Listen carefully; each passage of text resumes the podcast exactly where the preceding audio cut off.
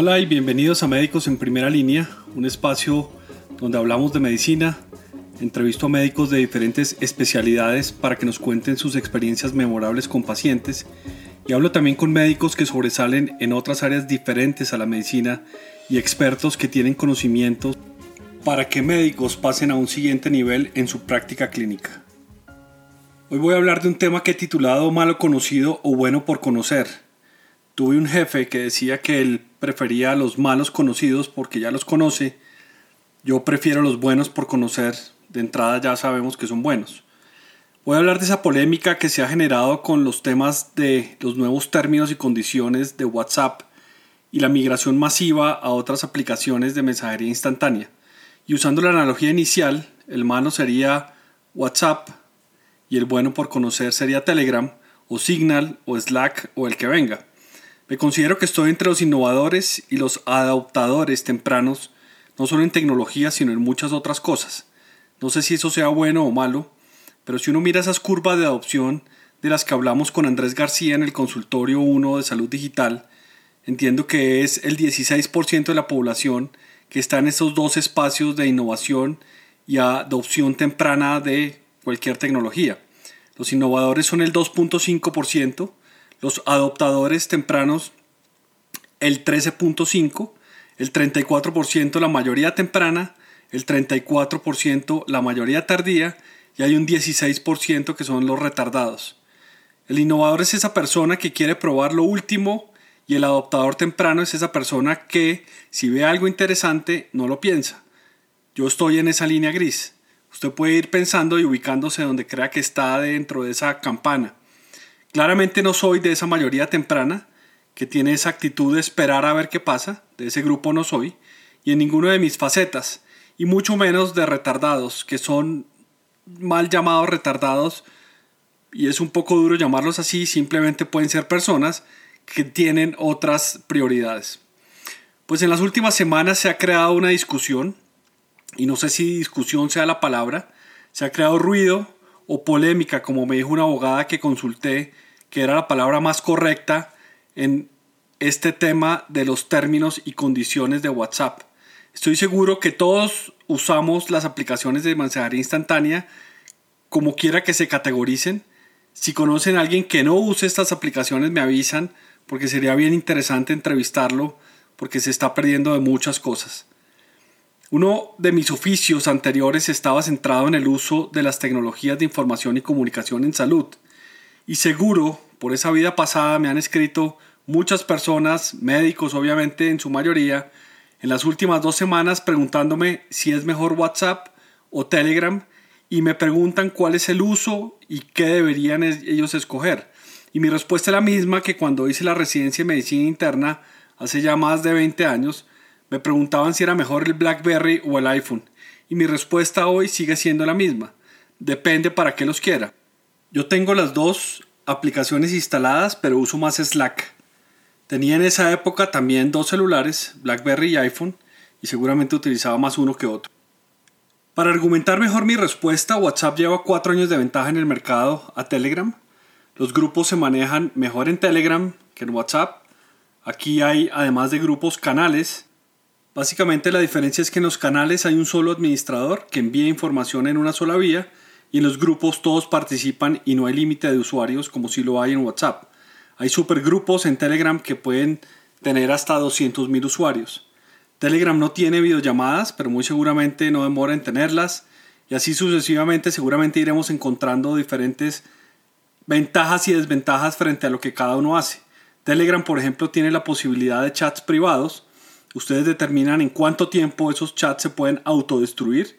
Igual, no sean mal pensados, no es para malos usos, pero corporativamente puede haber información que no debe circular en un chat.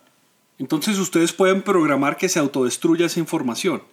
Y algo excepcional es que en Telegram usted puede tener chats secretos en donde no se pueden tomar capturas de pantallas. Y seguramente hay más opciones de personalización.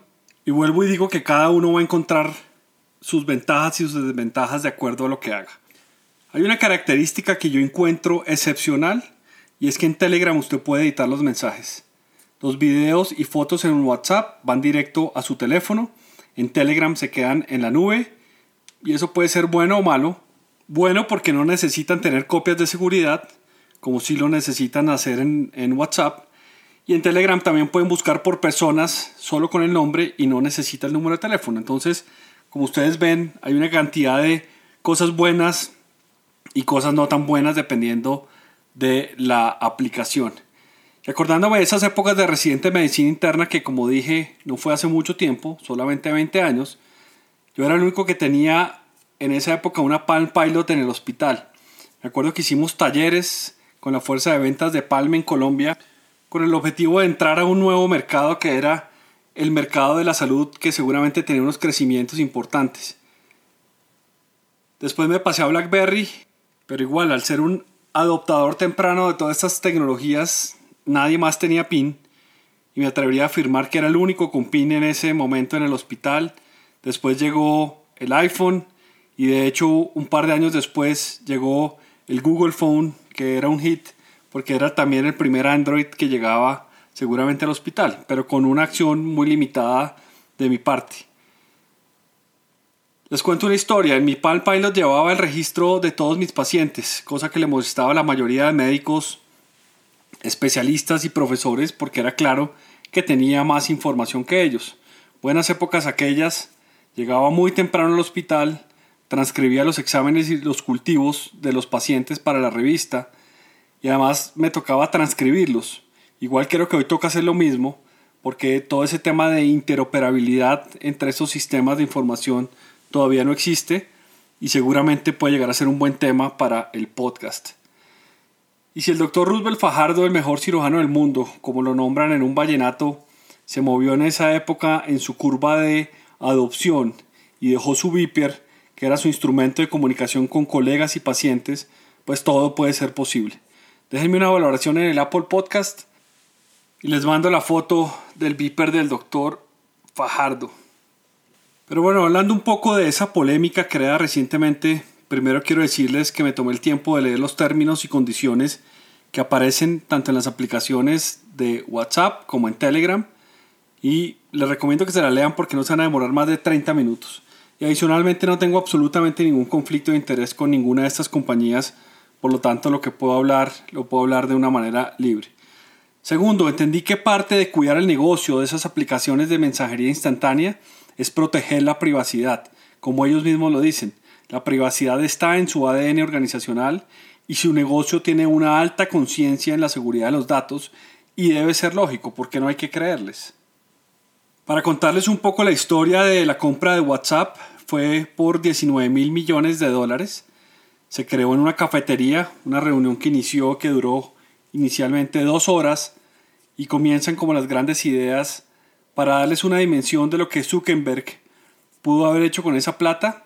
El presupuesto oficial de la NASA para un año de operación son más o menos 17 mil millones de dólares, lo que significa que Facebook pudo haber financiado un año a la NASA y haber llegado probablemente a la Luna. 19 mil millones de dólares puede ser fácilmente también el Producto Interno Bruto de un país en Centroamérica. Instagram le costó a Zuckerberg mil millones de dólares y se monetizó muy rápido. Hoy vale 100 mil millones de dólares. No sé si WhatsApp produce rentabilidad, pero en fin, así debe ser el negocio. Siguiendo con las políticas de WhatsApp, primer renglón de las políticas, lo dice muy claro, abro comillas, mayúscula, subrayado y en negrilla. Nada de lo que usted comparta en WhatsApp, incluyendo mensajes, fotos, información de la cuenta será compartido con Facebook o cualquier otra de sus compañías y aplicaciones y al revés. Eso dice ahora y siguen las políticas y condiciones. La información es del usuario y no es posible que la lean terceros. Vuelvo y digo por qué no hay que creerles. Tengan en cuenta que WhatsApp no tiene publicidad hasta ahora y hay nuevas formas de usar WhatsApp desde una perspectiva de negocios.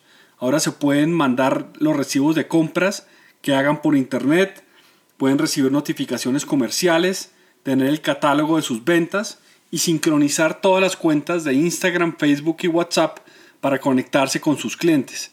Eso es una integración normal en este tipo de negocios sin que esto llegue a ser información no deseada o violación de alguna de las políticas de confidencialidad.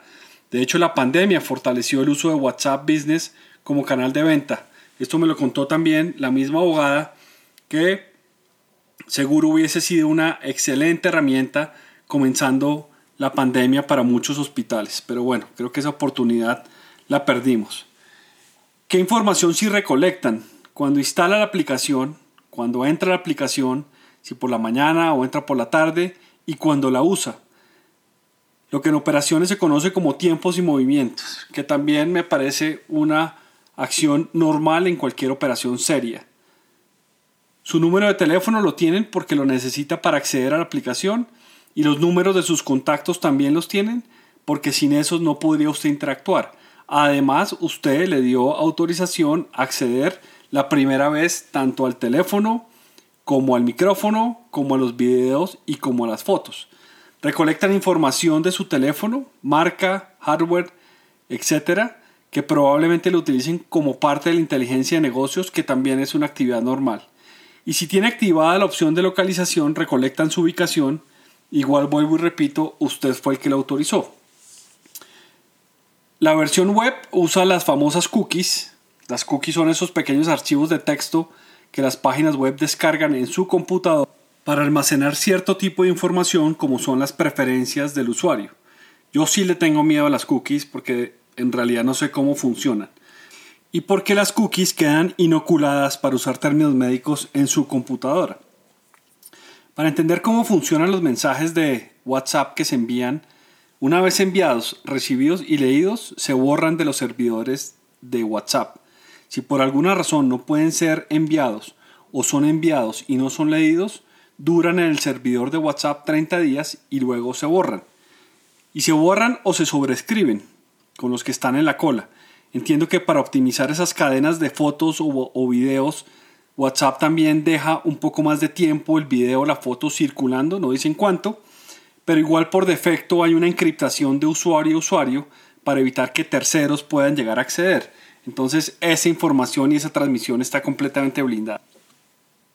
Vuelvo y digo que desde que uno descarga WhatsApp por primera vez, lo primero que hay que hacer es aceptar sus términos y condiciones y dentro de esos términos y condiciones hay una cláusula que dice que está aceptando cualquier modificación a ese documento sin necesidad de que se le avise previamente. Desde ese momento WhatsApp puede cambiar los términos sin que avise. Igual eso pasa con todo, vuelve y me dice la abogada consultada, y si no revisen sus contratos de arrendamiento. La polémica comenzó porque en California, en Silicon Valley, unos ciudadanos preocupados demandaron a WhatsApp y el objetivo de la demanda era decirles que estaban de acuerdo con los términos y condiciones y cualquier cambio que hubiera, pero que simplemente tenían que avisarles cuando hubiese ese tipo de cambios. Y era libertad de cada usuario si lo aceptaban o no. Pues el juez, también preocupado, les dio la razón y el juez le dio un tiempo WhatsApp para implementar ese aviso. Y eso es lo que va a pasar probablemente el 8 de febrero o como ya están diciendo alrededor de mayo. El cuento que WhatsApp tomó el acceso al micrófono, la cámara, las fotos, ya usted lo había aceptado cuando instaló la aplicación. Entonces, pues esos términos en realidad no están cambiando, solo le están dando un aviso legal para cumplir esa disposición del juez. Cuando Facebook compra WhatsApp por el valor del Producto Interno Bruto de Jamaica, empieza a vincular contactos de Facebook con WhatsApp y nuevamente eso me parece normal porque es parte del negocio. En el mundo corporativo es apalancamiento o sinergias o eficiencias. Y esto lo único que significa es que vincula las cuentas, pero no está intercambiando conversaciones ni ningún tipo de información. Y luego poner un ejemplo que viene una de estas cadenas de correos de WhatsApp donde explicaban este tema y es que si usted estuvo, por ejemplo, en un velorio y había personas de la familia que no conocía, en la noche o al día siguiente que entra a Facebook, le pueden aparecer personas que tiene usted guardadas en WhatsApp, pero que no tiene conectadas en Facebook. Y eso lo hacen para potenciar la cantidad de contactos que usted puede llegar a tener en su red de Facebook y así crece su red y el valor de la publicidad es mucho más caro porque usted tiene más alcance o reach, como diría Verónica, que está trabajando de manera muy juiciosa en nuestro otro podcast visión doble que también los invito a que lo consulten.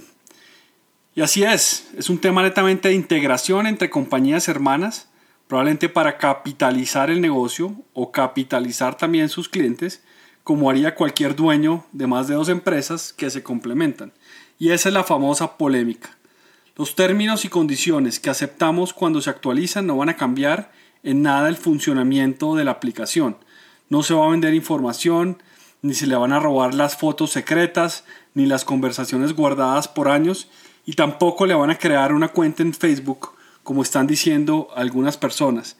El que no quiera estar en Facebook no está y ya, no pasa nada.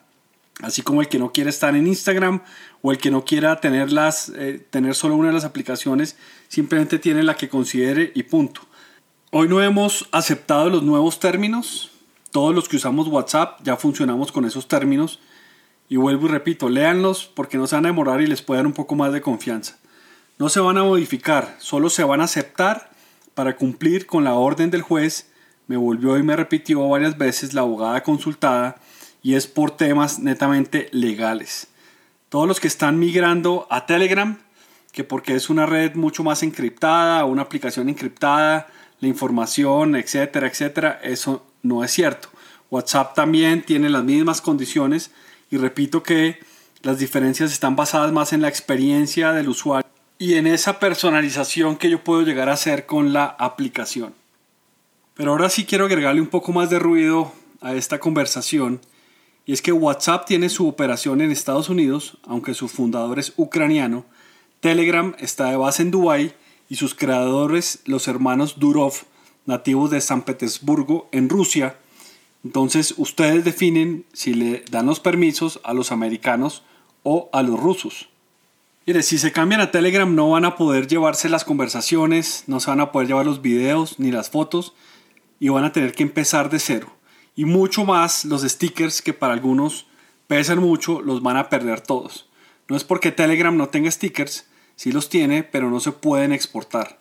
La abogada consultada tiene miles de millones de stickers guardados y esa es la única razón por la cual no se cambia a Telegram. Y me pasó lo mismo cuando me cambié de BlackBerry a iPhone. Nunca pude exportar los contactos, ni las notas, ni nada. Por eso, si yo fuera Telegram y hablando netamente desde una perspectiva de negocios, haría lo imposible para que los usuarios de WhatsApp puedan pasar de manera idéntica toda su información y ahí la sacan del estadio. Les dejo esa idea a los hermanos Durov y si alguien nos conoce o están oyendo este episodio de Médicos en Primera Línea, pues ahí tienen ya su problema solucionado. El caso es que en 72 horas, que son más o menos 4.300 minutos, Telegram creció 25 millones de usuarios nuevos y ya tienen alrededor de 500 millones de usuarios en el mundo. WhatsApp tiene alrededor de 2 mil millones. Y eso sin mencionar el impacto de los que se han convertido, que ya tenían las dos aplicaciones y simplemente están migrando hacia la otra aplicación. Y sin hablar de Signal, que es la aplicación de Elon Musk, que seguramente servirá desde Marte. Y así como le boté una idea a los hermanos Durov, le boto una idea también a los de WhatsApp y es hagan ver la seguridad de WhatsApp mucho más robusta. Para uno como usuario del común se siente muy vulnerable con ese tipo de herramientas y con ese tipo de aplicaciones. Entonces, por lo tanto, es, es mucho mejor hacerla mucho más robusta y eso lo pueden lograr simplemente con un tema de look and feel, como dirían los marqueteros. Y esa es la historia de hoy.